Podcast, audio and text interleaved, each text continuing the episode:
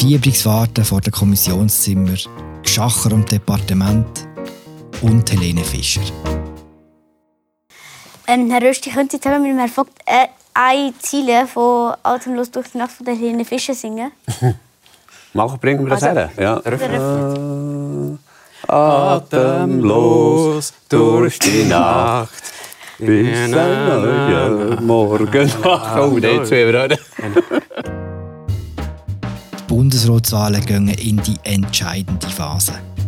Wir fragen uns heute im Politbüro, was ist von der Aufholjagd von der Elisabeth Bohm-Schneider zu halten? Wo ist eigentlich der Hans-Uli Vogt? Wer schnappt sich das mächtige Finanzdepartement? Und welche beiden von den SVP-Kandidaten können besser singen? Das diskutieren wir heute im Politbüro im Politik-Podcast von der Media. Uns zugeschaltet sind Raffaele Behrer in Zürich, Christoph Lenz in Genf und der Markus Häfliger sitzt neben mir in Bern. Hallo zusammen. Hallo miteinander. Hallo zusammen. Hallo miteinander. Es ist Session in Bern und die Leute schwätzen fast nur über etwas, über die Bundesratswahlen. Die ersten Hearings haben stattgefunden mit den Kandidatinnen und Kandidaten. Für alle Laien schnell ein Einstieg. Wie läuft das genau ab, die Hearings? In der Session findet immer, auch wenn nicht Bundesratswahl ist, findet am Dienstagnachmittag, der ist frei und reserviert für die Fraktionssitzungen. Und da treffen sich die jeweiligen Fraktionen, sechs haben wir ja insgesamt, in ihren äh, Fraktionszimmer. Und dann äh, haben die jetzt im Vorfeld da kompliziertes Schema gemacht, dass jede Fraktion einmal die beiden SVP-Kandidaten und einmal die beiden SP-KandidatInnen kann anhören am letzten Dienstag haben die SVP und die Grünen die beiden SP-Frauen angelost und die FDP und die Grünliberalen die beiden SVP-Kandidaten. Hinter verschlossenen Türen kann man noch sagen. Findet die das, Anhörer. das ist jetzt der Punkt, hinter verschlossenen Türen. Was werden denn die Leute dort gefragt? Weißt wer, müssen wir ein Versprechen abgeben dort? Oder ist es quasi so Quizfragen? Oder wie genau, was passiert dort? Also grundsätzlich muss man sich das ein bisschen so vorstellen wie ein Vorstellungsgespräch vor Dutzenden Leuten und äh, das ist natürlich eine rechte Stresssituation für die Kandidatinnen und Kandidaten. Man stellt sich das einfach, man soll sich das auch mal persönlich vorstellen, wie das ist, wenn man vor so vielen Leuten muss sowohl persönliche Fragen beantworten, also zum Werdegang, äh, zur bisherigen Karriere und dann aber vor allem natürlich auch zu sachpolitischen Fragen und dort geht es darum, zum Differenzen zwischen den Kandidaten oder dem Kandidat und der jeweiligen Fraktion auszuloten und dass die Fraktion nachher kann beurteilen wie, also ist ja logisch, zu den allermeisten Fraktionen haben denn die Kandidaturen Differenzen und dann ist einfach die Frage, ob denn die Fraktionen diese Differenzen für unüberwindbar halten oder ob sie das Gefühl haben, da wäre auch Kompromiss möglich.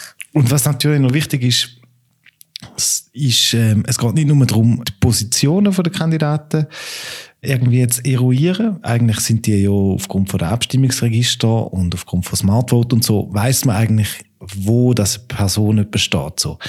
Bei den Hearings geht es ganz fest auch noch darum, herauszufinden, wie schafft die Person, wie, wie kann man mit ihr zusammenarbeiten, gibt es irgendwo gemeinsame Ebenen, ist sie zugänglich, eher so von einer ja, menschlichen Ebene so.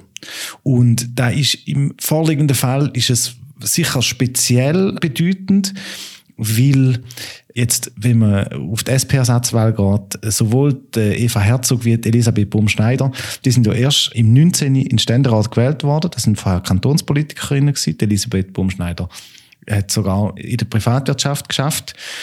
Und die kennt man eigentlich kaum im Bundeshaus. Und weil es ein bisschen eine spezielle Legislatur ist, ähm, mit Covid, wo auch wirklich äh, Soziales, so Soziale äh, in der, Legis in der Session wirklich sehr kurz gekommen ist, sind beide von diesen Kandidatinnen für sehr viele Leute im Parlament menschlich wirklich Unbekannte eigentlich. Man weiß so ein bisschen das, was man weiß über die aus den Zeitungen, aber man kennt sie nicht persönlich.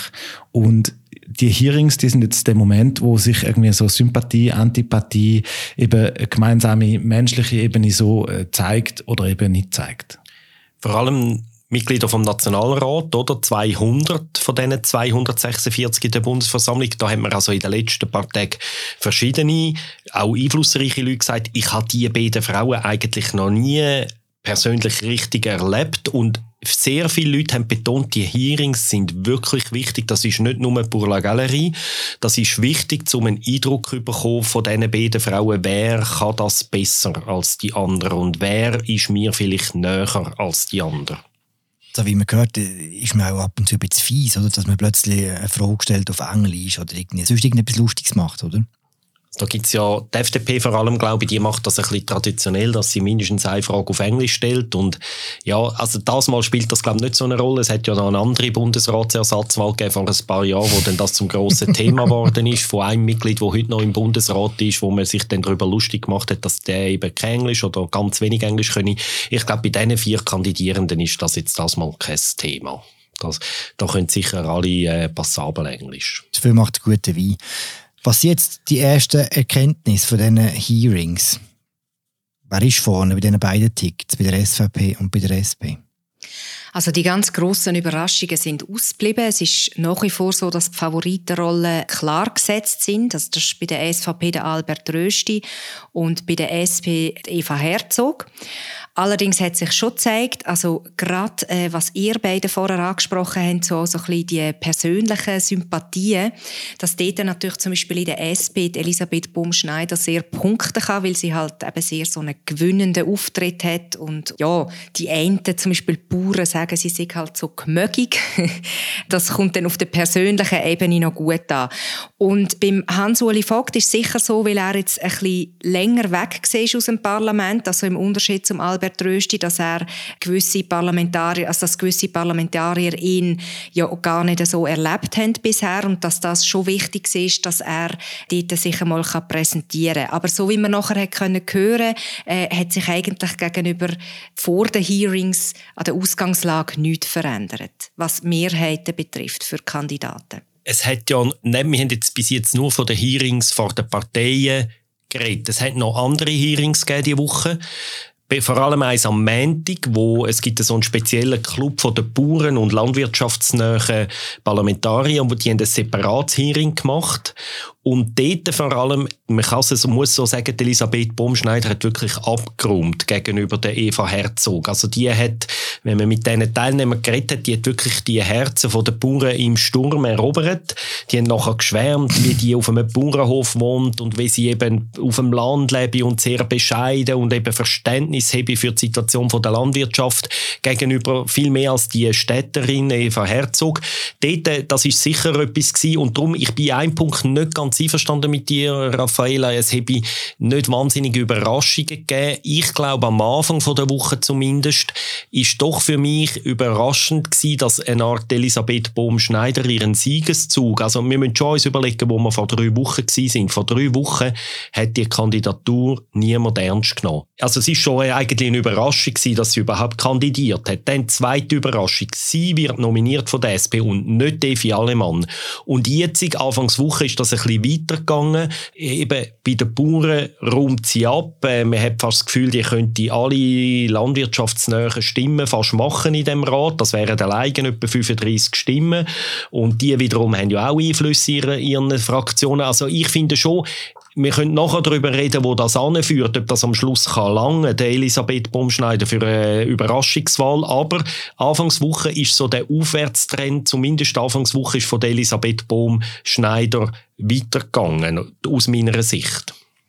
Ja, aber also das dunkelt mich jetzt auch kein Widerspruch, weil ich meine, also aus dem Nichts oder von Null ist ja klar, dass es ein bisschen muss aufwärts gehen muss. Sie war wirklich die Überraschungskandidatin, gewesen, wie du gesagt hast. Oder? Eben, ich habe das an anderer Stelle schon gesagt, sie ist am Freitagabend am 5 Uhr gekommen und hat gefunden, ich kandidiere jetzt auch noch. Da haben sich alle wirklich gefragt, was wollt ihr jetzt da noch? Aber dann ist ja logisch, dass wenn du aus dem Nichts kommst, quasi, dass du eigentlich nur kannst gewinnen, oder? Und das passiert jetzt im Moment. Ich glaube allerdings, dass es im Moment medial auch ein bisschen überbewertet ist, weil ja, wir werden nachher sicher noch darüber diskutieren, aber wenn man die Stimmen mal ein bisschen durchzählt, dann denke ich, es dürfte eben gleich nicht länger.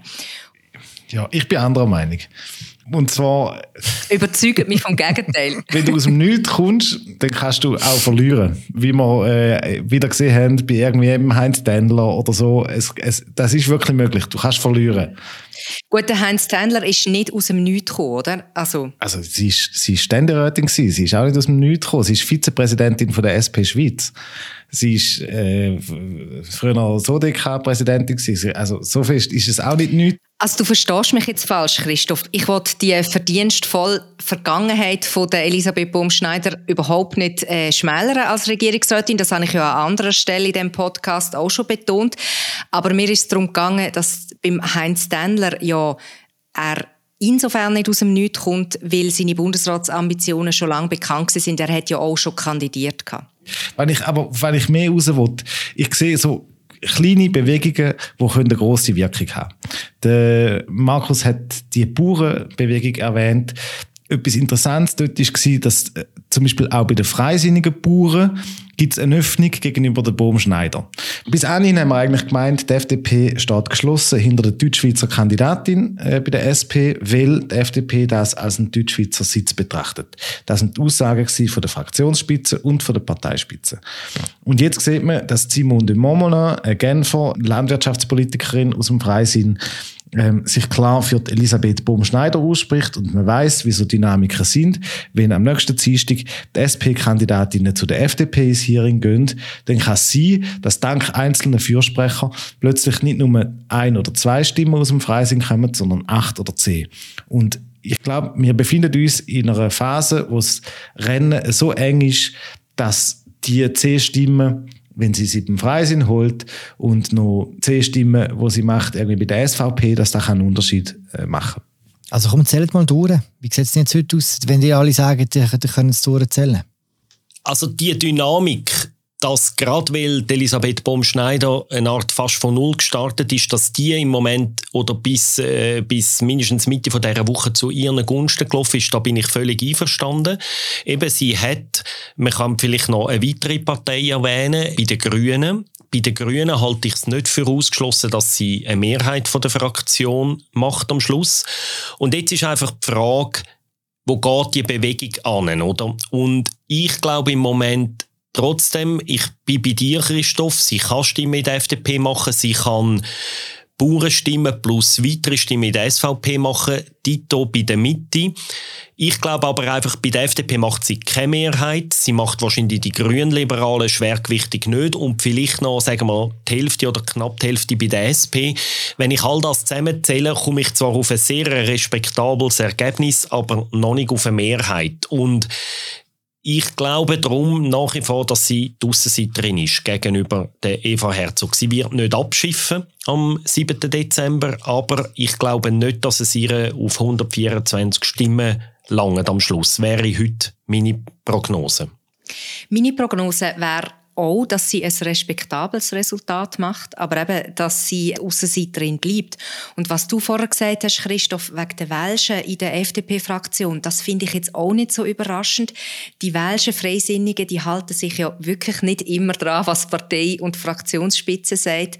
Darum auch das ist so ein bisschen zu erwarten gewesen. Also ich glaube, es ist bis jetzt alles etwa im Rahmen vom Erwartbaren und auch, dass sie bei den Bauern die Stimme gemacht hat als Bauerntochter, wo sie ist, das finde ich jetzt auch nicht so überraschend. Und Schwarznase-Schofhalterin. Mein Lieblingssatz aus eurem Text ist ja, doch gegen Elisabeth Baumschneiders Schwarznasenschafe hat Eva Herzog mit ihren Kirschen keine Chance.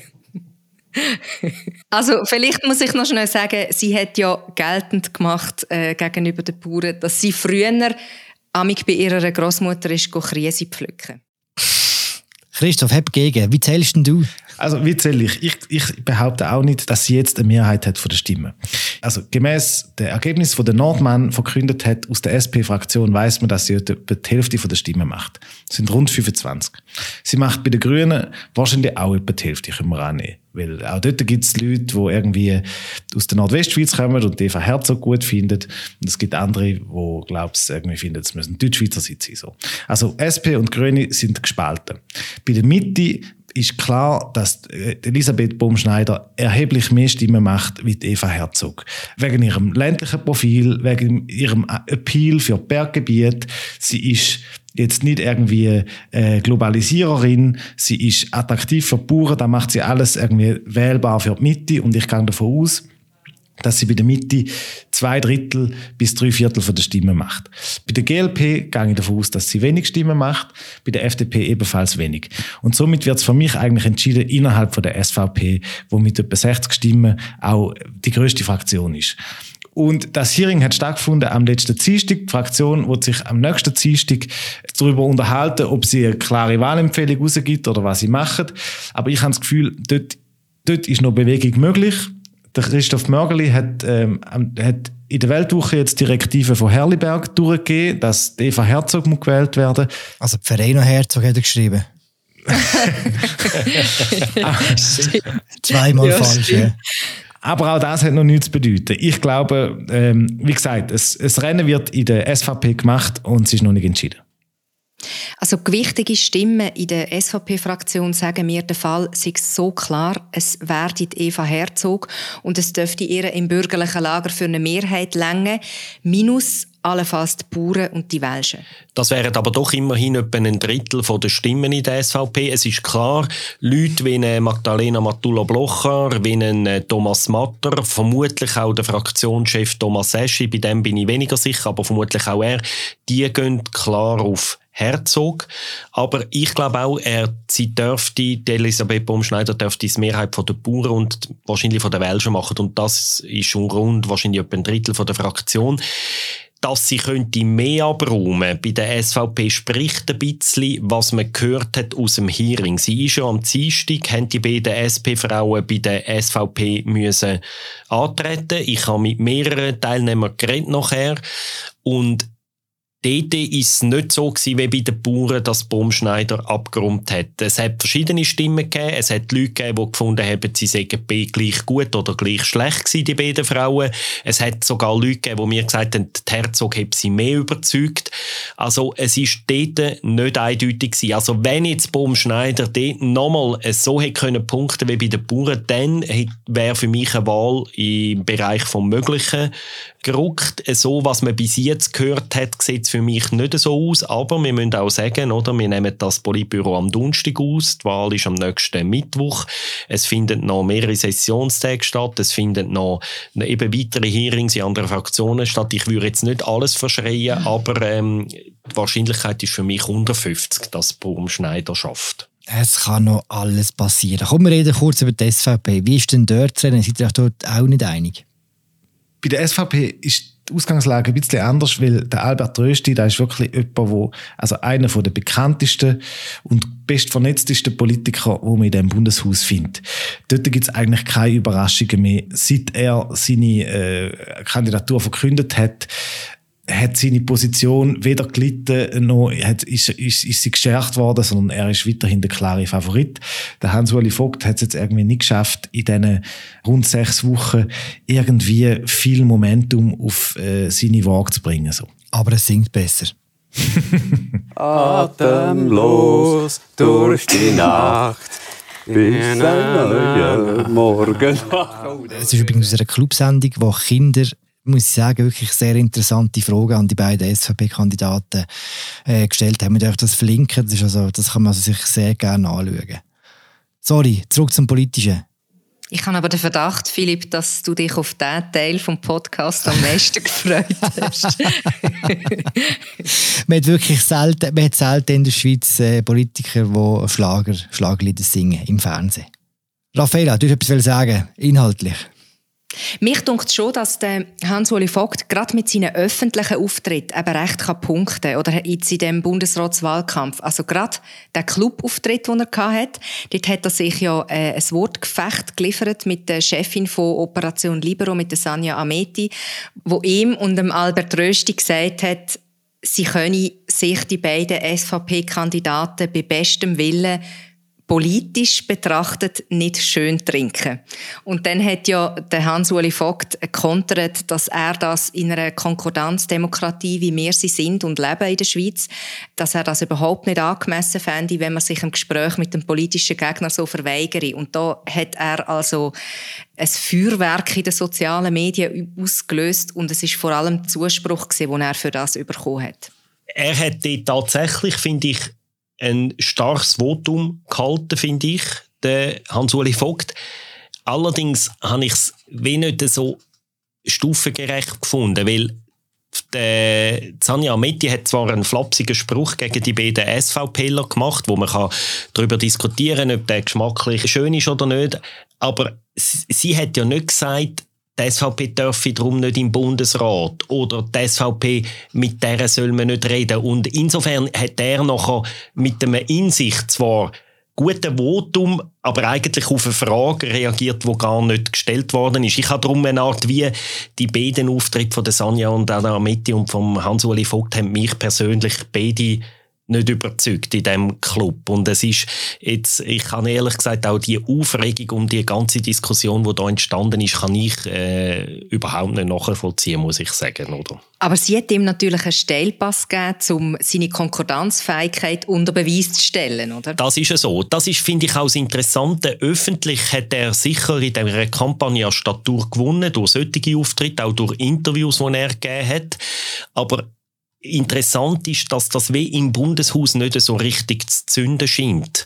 Und das finde ich auch durchaus interessant. Ich hätte ihm eine Zeit lang hätte ich ihm bessere Chancen gegeben, als ich ihm jetzt gebe.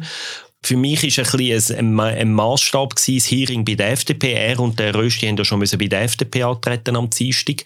Dort hat man nachher einfach gehört, also natürlich, das sind vor, äh, vorläufige Ergebnisse, aber der das, was verschiedene Medien nach Gesprächen mit Teilnehmern geschrieben haben, ist, dass auch nach dem Hearing auch bei der FDP der röste Favorit ist. Und ganz ehrlich, wenn der Vogt in der FDP nicht eine Mehrheit macht, dann glaube ich nicht, dass er eine Chance hat auf eine Wahl. Er müsste die FDP können mehrheitlich holen, wenn er eine Chance haben gegen den Rösti. Aus meiner Sicht. Ich sehe auch wirklich nicht quasi den Bereich, wo der Vogt jetzt der Rösti schlägt. Wenn man über Führungsqualitäten redet, die sind beim Rösti wirklich erwiesen als Parteipräsident. Ähm, er hat Kommissionen präsidiert. Wenn man über Konkordanzfähigkeit redet, jeder im Bundeshaus weiß, dass man mit dem Rösti irgendwie immer reden kann. Auch wenn man inhaltlich überhaupt nicht auf der gleichen Ebene ist. Dass ein umgänglicher ist, dass er ein angenehmer ist, dass er Rücksicht nimmt, dass er zulässt. Das sind äh, Qualitäten, die der Rösti mitbringt und wo ich nicht sehe, dass der Vogt irgendwo geschafft hätte, ihn zu, zu überholen. Und genau das hätte eigentlich müssen passieren. Das ist das, was, was Elisabeth Bohm-Schneider geschafft hat in den letzten Wochen quasi mit ihren menschlichen Qualitäten, wo sie zum, auch wenn man kann sagen, es, vielleicht fehlen ihre andere Qualitäten oder so, aber sie ist zumindest ist sie irgendwie für viele Parlamentarier, die stellen sich Zusammenarbeit mit einer Frau Baumschneider wahrscheinlich angenehmer vor wie mit einer Eva Herzog. Und wir Journalisten, ehrlich gesagt, auch.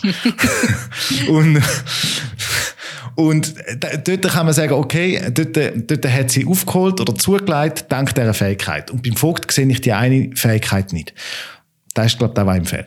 Also ich denke, im Vogt sein Pech in dem Sinn, wenn man es so formulieren will, ist ja die Stärke von seinem Gegner. Also auf einem anderen Ticket wären seine Chancen viel intakter. Also ich denke zum Beispiel an das letzte Ticket zurück, wo nachher der Guy Parmelin gewählt worden ist. Also dort hat er ganz eine andere Ausgangslage gehabt, als jetzt gegen den Albert Rösti, wo einfach sehr ein zwingender Kandidat ist. Mm. Und darum bin ich sehr bei dir, Christoph. Verstanden.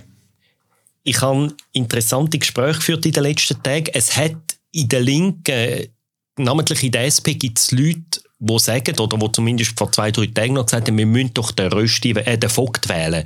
Und da hat man verschiedene Argumente gehört. Man hat gesagt, ja, wenn der Rösti wird, dann nimmt der SU weg und dann äh, will der die AKW wieder auftun und ich weiß nicht was. Und es gibt auch die Überlegung, den Vogt zu wählen, weil er eine Art so nicht am typischen SVP Politiker oder typischem SVP-Idol entspricht. Oder er ist Akademiker, er ist sehr urban. All das entspreche nicht einer typischen SVP-Identifikationsfigur. Und es gibt dann wie die Überlegung links, ja, man könnte so die SVP schwächen, wenn man den Vogt wählt. Anstelle, dass man einen wählt, der vielleicht mehr das Potenzial hat, auch sehr ein populärer Bundesrat zu werden, wo jeder Hundsverlochte geht, eine Bratwurst essen und so. Ich glaube einfach, am Ende Ende vom Tag sind das Gedankenspiele, die auf dem Papier oder bei einem Bier mal noch, vielleicht noch interessant tönen für eine Partei, aber am Schluss, glaube ich, sind die Überle solche Überlegungen geben nicht den Ausschlag am Wahltag. Weil am Ende vom Tag, wir können von unseren Parlamentarierinnen und Parlamentariern halten, was wir wollen, es gibt doch viele, die sich dann auch noch ein bisschen überlegen, wer macht der Job besser und wer ist vielleicht auch fürs Funktionieren von der Regierung und ganz ein grosses Wort fürs Landesinteresse vielleicht besser und dann punktet einfach aufgrund von seiner Erfahrung der Rösti gegenüber einem Hans-Uli Vogt in solchen Überlegungen. Ich summe jetzt ganz lieb die Nationalhymne, ist gut. Könnte man die vielleicht auch noch einspielen? Ah, und wenn man dann noch gemögig ist, dann haben wir wirklich dann haben wir den Lotto 6 Komm, wir gehen einen Schritt weiter. Der hat jetzt, der hat jetzt äh, sehr schön ausgeführt, wer die Favoritenrolle hat auf den jeweiligen Tickets. Am nächsten Mittwoch wird gewählt und dann, zwei Tage später, passiert eben das, was jetzt ganz viele Leute gerade an der Spitze der Partei fast noch mehr äh, in, in Wallung versetzt, weil dann werden Departement neu verteilt. Zwei werden frei, die anderen fünf, je nachdem, wen man fragt, vielleicht auch. Können wir zuerst sagen, wie läuft das genau ab, die Departementsverteilung? Traditionsgemäß wird in der ersten Bundesratssitzung nach der Ersatzwahl, da wäre da wär in dem Fall am äh, Freitag der nächsten Woche, trifft sich äh, der verbliebene Teil vom Bundesrat vor der eigentlichen Bundesratssitzung kurz zu einer Sitzung mit, de, mit den neuen Mitgliedern in dem Fall mit diesen zwei neuen Mitgliedern. Und dort wird entschieden, wer welches Departement übernimmt. Das läuft informell ab. Es gibt, soweit ich verstehe, kein Protokoll von dieser Sitzung. Und es gilt das Prinzip grundsätzlich von der Anciennität. Das heißt, der Amtsälteste, in dem Fall der Anne Berse, er darf die anfangen, sagen, wann er will, welches Departement, und dann geht es der Anciennität entlang ab, bis zu den Neugewählten, wo dann noch Neva übrig bleibt. Es kann aber vorkommen, dass man sich nicht einig wird und dann wird ausgemehrt. Ich glaube, die einzige Sitzung, die ohne Bundeskanzler stattfindet, oder? Genau. Und nicht im Bundesratszimmer, sondern sonst irgendwo. Sie findet ziemlich sicher im Büro de la Présidence statt. Das ist ein Zimmer, wo zwei Zimmer neben dem Bundesratszimmer ist. Und das zeigt schon, das ist bewusst eben nicht eine richtige Bundesratssitzung. Vielleicht einfach noch eine Ergänzung zu dir. Ich glaube nicht, dass du das so gemeint hast. Das Anciennitätsprinzip gilt nicht, dass der Erste einfach wählen kann. Er kann wirklich nur den Wunsch, aber ich glaube, so hast du auch gemeint, er kann einfach seinen Wunsch äußern. Aber das heißt nicht, dass er ein, ein Recht hat auf das Departement, wo er will. Oder es kann tatsächlich auch der Amtsälteste könnte am Schluss gegen seinen Willen irgendwo platziert werden. Und auch schon hat dann die Prozedur mit Tränen geendet. Zum Beispiel bei der letzten Wahl, wo die beiden Frauen Karin Keller-Sutter und Viola Amherd gewählt worden sind, sind dann für sie einfach noch die zwei Departemente, äh, das EJPD und äh, das VBS übrig geblieben. Und das ist natürlich für beide sind das nicht die bevorzugten Departemente gewesen, die sie hätten wollen aber sie hätten einfach müssen.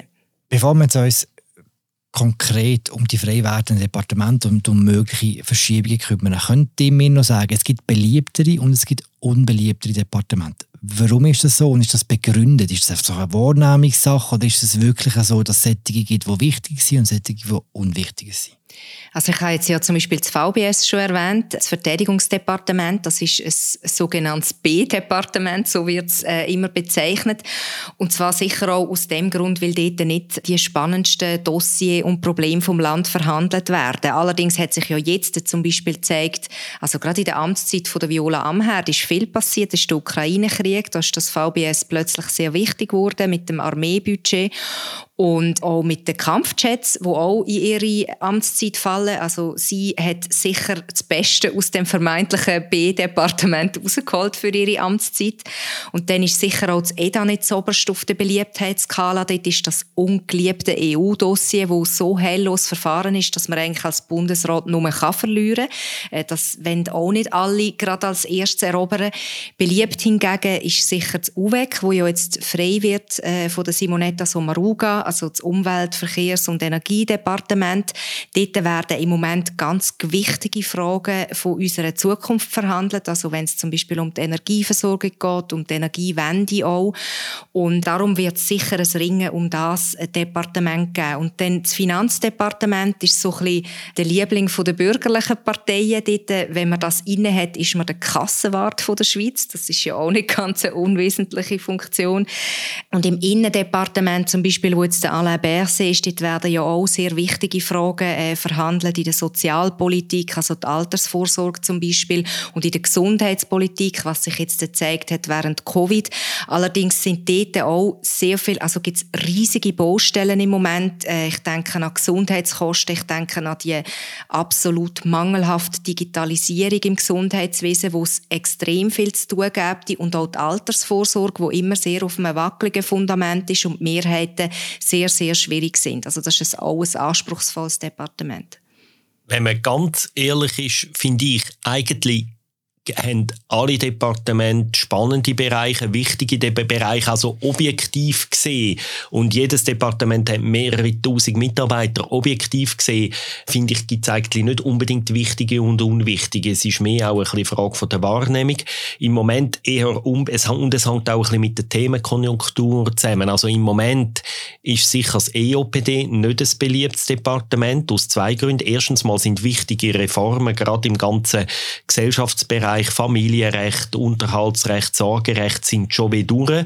Und der zweite grosse Baustelle dort ist das Asylwesen, wo das nächste Jahr tendenziell problematisch wird werden, weil wir einen grossen Ansturm haben. Da werden schwierige Diskussionen auf die neue Departementchefin oder den neuen Departementchef zukommen. Und darum ist das aus meiner Sicht wahrscheinlich im Moment vielleicht fast das unbeliebteste Departement bei dieser Runde, wo kommt. Und wir gehen also ich gehe sehr, sehr, sehr, sehr stark davon aus, dass Karin Keller-Sutter wird wechseln. Und Stand jetzt, es ist sehr schwierig, da gesicherte Informationen überzukommen, aber Stand jetzt gar nicht davon aus, dass sie wird ins, ins Finanzdepartement wechseln eigentlich alle Indizien zu Bern deuten auf das hin. Und ihre Chancen sind sicher auch gut, das überzukommen, weil sie halt der Bürgerliche ist. Man weiß auch, dass Alain Berset gern würde ins Finanzdepartement wechseln, aber er wird es schwierig haben, gegen die bürgerliche Mehrheit als Sozialdemokrat das Departement überzukommen. Das wäre ja recht ein interessanter Wechsel, wenn Karin Keller-Sutter eben oberste Kassenwartin von der Schweiz wird werden. In den letzten Jahren haben wir ja recht erbitterte steuerpolitische Schlachten erlebt, also gerade auch an der Abstimmungsurne. Und sie ist ja eine Politikerin, die stark auf äh, Kompromiss und Konsens setzt. Und es könnte sein, dass sie die Fronten dort ein bisschen aufweichen können. Jetzt haben wir vor allem spekuliert. Christoph, wie das Departement verteilt? Also vielleicht noch zur Ehrenrettung äh, vom EJPD. es gibt zwei Departemente, wo so als sogenannte Querschnittsdepartement gelten. Ähm, das heißt, die Funktionen, die geben dem Bundesrat, der Departementschef ist, die Möglichkeit, bei allen anderen Geschäften von allen anderen Bundesräten mitzureden. Das eine ist das Finanzdepartement, weil eigentlich fast jedes wichtige Geschäft hat finanzielle Auswirkungen auf den Bundeshaushalt. Deshalb das ist sicher ein Grund, warum das KK das, ähm, EFD übernehmen will. Das andere ist das EJPD, das andere Querschnittdepartement, weil dort sitzt das Bundesamt für Justiz und da ist so ein bisschen das juristische Gewissen von der Bundesverwaltung. Und wenn das Bundesamt für Justiz Bedenken hat bei einem Geschäft von einem anderen Bundesrat, dann ist das ein grosses Problem. Das heißt, ähm, die zwei Bundesräte, die in diesem Departement sitzen, die haben so große, sagen wir mal, Defensivkräfte, um Projekte zu bremsen oder zu stoppen von den anderen Bundesräten. Und das gibt, das macht es wiederum attraktiv. Aber ich gehe auch davon aus, dass in dem Fall das EJPD am Schluss einfach nur jemandem angehängt wird, wo noch nichts hat. Wahrscheinlich ähm, einem von den Neugewählten. Einfach, weil es tatsächlich abgesehen jetzt von der Keimwaffe wirklich nicht besonders viele attraktive äh, Dossiers gibt im EJPD. Und ich gehe davon aus, so liegen, aber das äh, ist schwierig zu sagen. Ich folge Markus, dass der Berse wahrscheinlich wird müssen bleiben im Innendepartement, dass äh, Karin Keller-Sutter ins Finanzdepartement geht, dass die Viola Amherd aus dem äh, Wasserkanton Wallis das UVEC wird übernehmen und dass da damit für den Rösti und für ähm, Baumschneider. Oder ähm, noch das, äh, das VBS und das EJPD übrig Das wäre auf dem Papier, Christoph, finde ich die plausibelste Rochade. Aber, jetzt kommt es aber. Deine Analyse setzt voraus, dass die Viola Amherd tatsächlich ins UWEC wechselt. Und dort bin ich ganz ehrlich nicht sicher es gibt nam namhafte Stimmen, die sagen, sie wollen gar nicht wechseln. Und ich, es ist sehr schwierig, weil gerade, also wir haben in den letzten Tagen sehr viel Gespräche geführt mit Leuten äh, aus der Verwaltung, aus dem Umfeld von der Bundesrat und im Moment werden sehr, sehr viele dicke, äh, wie sagt man dem, äh, wie sagt man so eine Rauchwand, so eine ähm, ähm, Rauch... Petarde. Äh? Petarde. Nebelpetarde. Ja, oder so. werden viel Nebelpetarde. Im Stadion. Genau. Es, Im Moment werden da sehr viele Nebelpetarden verschoss, äh, verschossen. Es ist sehr schwierig, sicher die Informationen überzukommen. Eben außer dass KKS ins CVFD will, das scheint mir einigermaßen klar zu sein. Aber jetzt bei der Amher gibt es wirklich sehr widersprüchliche Informationen und Signale. Und ich halte es heute nicht für ausgeschlossen, dass sie wieder erwarten bleibt, möglicherweise auch darum, weil sie vielleicht sagt, ich will gar nicht mehr so lange Bundesrätin bleiben. Auch weil es im UWEC ein paar Dossiers hat, die für sie als Walliserin recht schwierig sind, namentlich das Dossier Rundplanung zum Beispiel oder auch das Dossier äh, Wasserzins und so. Das ist nicht ausgeschlossen, dass sie es trotzdem macht, aber wenn sie nicht wechselt, wenn sie nicht wechselt, wird es recht spannend. Dann stellt sich nämlich die Frage, wer nimmt das UWEC?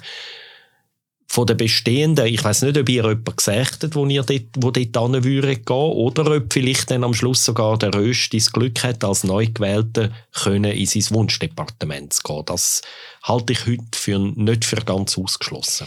Also ich habe ja mal so eine Auslegeordnung gemacht, wie es wäre, wenn, wenn es eine grosse Rochade gäbe. Ich fände das jetzt zum Beispiel eine interessante Option und wäre da eher beim Christoph, ohne Plausibilität einzurechnen. Aber ähm, Viola Amherd als Mittevertreterin in dem UWEC, äh, das könnte tatsächlich die jetzt letzt ideologisch sehr aufgeladene Debatte in der Energiepolitik so ein bisschen entschärfen. Also sie könnte da auch vermittelnd wirken. Das wäre ja eigentlich eine attraktive Rolle. Ich bin aber bei dir, Markus, eben, dass sie, ähm, dass man wirklich vor allem gehört, sie möchte gerne bleiben. Allerdings hat sie schon jetzt ein äh, historisches Vermächtnis in dem VBS, weil in ihrer Amtszeit einfach sehr viel passiert ist und sie viel erreicht hat. Also von dem her wäre es überhaupt nicht unangemessen, wenn sie jetzt schon wechseln würde also ich will dann nicht mehr groß verlängern. Markus, ich sehe, dass die Raumplanung äh, für Viola Amherd nicht ganz einfach wäre mit ihrem äh, Hintergrund und ihrem Kanton. Hingegen musst du mir mal erklären, wie sie jemals in ihrem Leben wieder ins Wallis zurückgehen, wenn sie es UWEG könnte haben und nicht würde nehmen. Die wird ja ausbürgern, im Brieg. Das ist unvorstellbar, dass ich meine, wir stehen vor der wichtigsten Weichenstellungen für die ganze äh, Alpenwasserwirtschaft und so. Und jetzt kommt eine Walliserin und könnte es wegnehmen und, und sie nimmt es nicht. Also, ernsthaft. Ja, das ist ein interessantes Argument. Ich bin wirklich extrem gespannt. Also ich glaube, Viola Amert ist wirklich die Schlüsselfigur in dieser, in dieser Rochade. Gibt es eigentlich, dass man Leute ein Departement wegnimmt? Adolf Vogi hat man es weggenommen, ja. Dafür hat nachher das Bundesamt für Sport, für Sport bekommen, oder? So als Kompensation ans Kleine. Genau, als Trösterli hat er, ähm, er hat das Militär übernehmen und dann dazu noch äh, den Sport bekommen. Aber da, da müssen Leute wie der Markus äh, noch geschwind ausführen, wenn. Äh ja, es ist tatsächlich so, der Ogi, es hat am Schluss keine Abstimmung gegeben damals. Der Ogi ist dann von die Medien und hat gesagt, er hat das jetzt freiwillig und im Sinne der Kollegialität, weil es die beste Lösung ist. Er war hier im UWEC und er ist gegangen, weil ihm die anderen wirklich wochenlang Druck gemacht haben. Und vor allem die Bürgerlichen haben einen Wechsel im UWEC. Und es ist also ganz kurz, damals ist der Streit um NEAT und der Otto Stich als Finanzminister und der Ogi als Bahnminister haben sich mehr als ein Jahr lang fast in jeder Sitzung bekämpft und, und das ist so blockiert gewesen, so verkrampft, dass die anderen Bürgerlichen einfach gefunden haben, es braucht einen frischen Wind. Und das hat dazu geführt, dass damals der Moritz Leuenberger als Linke, als Neue direkt hat können Suwek übernehmen Oder also eben sollte gar solche überraschende Move, dass eine bürgerliche Mehrheit am neuen Linken das wichtige Uweg gibt. Auch das ist möglich bei diesen Departementsverteilungen. Aber was ihr jetzt beschreibt, ist ja schon eher die Ausnahme, muss man sagen, oder? Grundsätzlich wird es schon berücksichtigt und respektiert, wenn Bundesräte dort ihr Departement behalten Und das hat man zum Beispiel auch diesen Sommer jetzt wieder gemerkt. Es gibt immer wieder auch von außerhalb vom Bundesrat, also aus den Parteien, grossen Druck gegen gewisse Bundesräte. Also diesen Sommer ist ja Simonetta Sommaruga stark unter Beschuss von der SVP. Und das ist dann aber auch... In welchem Sommer nicht? genau. und, dann, und das ist dann aber auch einfach die Rhetorik, weil faktisch also können die Parteien nicht von außen bestimmen, ob jetzt ein Bundesrat muss aus seinem Departement Gehen, sondern das, das entscheidet der Gesamtbundesrat. Und eben auch der höchst zurückhaltend. Ich würde gerne noch ganz kurz zum Schluss jetzt über, über, das, über die grundsätzliche Vergabe reden. Weil ist es nicht auch ein bisschen anachronistisch und fast schon absurd, dass am Schluss sieben Leute hinter verschlossenen Türen eigentlich eine so eine wichtige Entscheidung fällen, nicht nachvollziehbar für die Öffentlichkeit, sie müssen niemandem Rechenschaft ablegen, die Leute werden aus irgendwelchen parteitaktischen, persönlichen, vorliebemäßigen Wünsche und Bedürfnisse verschoben, nicht nach quasi Können und Erfahrung, ist es auch ein ganz komisches System. Wie ist es im Ausland? Oder im Ausland ist ein Ministerpräsident, wo irgendjemand an die Spitze von einem Ministerium beruft. Vielleicht holt er dann einen Fachmann, das ist klar. Aber ich meine, ja, ich, ich glaube nicht, dass das in der Schweiz schlechtere Resultate gibt, wenn die das im Konsens miteinander ausjassen. Persönlich. Der Unterschied zum Aus es, es mag wirklich ein bisschen komisch anmuten, aber der Unterschied zum Ausland ist ja der, dass die sieben Bundesräte nicht primär Departementschefe sind, sondern die sind primär Mitglieder von der Kollegialbehörde und tragen als solche kollektiv die Gesamtverantwortung für die Verwaltung. Und nicht der Außenminister ist nur für das EDA zuständig und der, EDI, äh, der Innenminister nur für das EDI, sondern da ist eine Kollegialbehörde und die trägt die Gesamtverantwortung für die Verwaltung. Und sie sind zuerst Bundesrat, bevor sie Departementschef sind. Und ich glaube, da ist ein großer Unterschied zum Ausland, wo man einen, äh, sagen wir, einen Staatspräsident hat, der Gesamtverantwortung trägt und nachher einzelne Minister bestimmt und es, wenn er einen falschen Entscheid fällt, hängt letztlich auch der Staatspräsident für seinen Entscheid, einen Minister eingesetzt zu haben. Hey, jetzt haben wir wirklich recht viel und recht lang über die Wahlen geschwätzt. Ich würde zum Schluss gerne mit einer Neuerung aufhören. Können mir noch ganz schnell sagen, was sich so richtig aufgeregt hat, die letzten drei Wochen Bundesratswahlen. Und mit dem tun wir uns dann unsere Hörerinnen und Hörer verabschieden. Und mit Atemlos natürlich nochmal. Was uns aufgeregt hat? Mhm. Oh, warte, jetzt muss ich wirklich schnell überlegen. Also ich kann vielleicht anfangen. Was mich aufgeregt hat und vielleicht auch ein bisschen amüsiert, ist der öffentliche Diskurs oder die, oder die Projektionen auf Elisabeth äh, Baumschneider. Und zwar am Anfang, nachdem sie ihren Hut in den Ring geworfen hat, ist sie so mehr oder weniger die böse Kommunistin. es gibt, glaube ich, kaum einen Zeitungsartikel, wo nicht auf ihre marxistische Vergangenheit hinweist. Wo irgendwie die Frau vor rund 40 Jahren während ihrem Studium in sozialer Arbeit, notabene soziale Arbeit, hat sie irgendwie mit ein paar Leuten in der linksten Stadt von der Schweiz mit ein paar linken Leuten zu tun gehabt, so in der RML damals. Und noch heute ähm, eröffnet die NZZ ihr grosses Interview mit Elisabeth Baumschneider mit der Frage, mit der, mit der Feststellung, dass sie auch eine Marxistin äh, sei. Und der Reflex, der hat mich total äh, irritiert, weil irgendwie, also es ist also ahistorisch, viele RML-Leute sind heute äh, irgendwie in der Bundesverwaltung tätig und äh, überhaupt nicht mehr Marxisten, sondern einfach äh, dann schon wache Zeitgenossen gewesen und haben heute vielleicht eine andere Position. Und was aber dann lustig war, ist so vor rund einer Woche hat, haben die Bürgerlichen im Parlament plötzlich geschmückt, dass da ja noch irgendwo so ein bisschen Mist an den Schuhen klebt von der Elisabeth Baumschneider. und äh, so ist sie über Nacht, ist sie, hat sich plötzlich verwandelt in eine gemögige Bauernmädchen und ihr sind Herzen zugeflogen von den Bürgerlichen, wo sie so äh, gerade noch als Marxistin äh, gefürchtet haben. Und im Moment ist sie so ein bisschen am Oszillieren, wenn man irgendwie beim Soms im Podcast lost oder die Weltwoche liest oder die NZZ liest, weiß man nicht so recht, soll man sie jetzt fürchten oder soll man sie lieben?